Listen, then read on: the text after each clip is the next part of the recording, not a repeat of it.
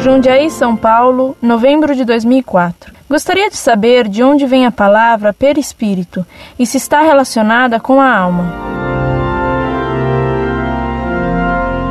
Prezada Salve Maria. Essa palavra foi usada por Allan Kardec, pseudônimo de Hippolyte Léon Raspal, o fundador do Espiritismo moderno, para designar uma película semimaterial que envolveria o espírito. A própria conceituação do perispírito como membrana ou película demonstra o baixo nível intelectual do fundador do Espiritismo moderno. Veja você a tolice que ele escreve em um de seus livros. O espírito não é assim um ser abstrato, indefinido, que só o pensamento pode conceber.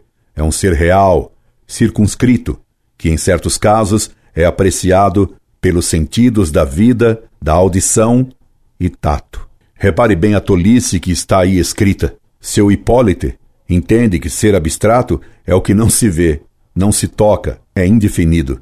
Ele nem percebe a diferença entre ser abstrato e ser espiritual. Por outro lado, note bem você que ele afirma que o espírito pode até ser tocado. Portanto, o espírito seria, de alguma forma, material, o que é uma contradição nos termos. Na mesma página desse livro, Allan Kardec dá o conceito de perispírito. O laço, ou perispírito, que une o corpo e o espírito, é uma espécie de envoltório seminatural. Portanto, o espírito é uma espécie de envoltório semimaterial. Portanto, o espírito teria um envoltório semimaterial, o que confirma uma concepção material do espírito. E ainda, o perispírito é o laço que une o espírito à matéria do corpo, sendo tirado do meio ambiente, do fluido universal contém ao mesmo tempo eletricidade, fluido magnético e, até certo ponto, a matéria inerte. Poder-se-ia dizer que é a quintessência da matéria, o princípio da vida orgânica, mas não da vida intelectual,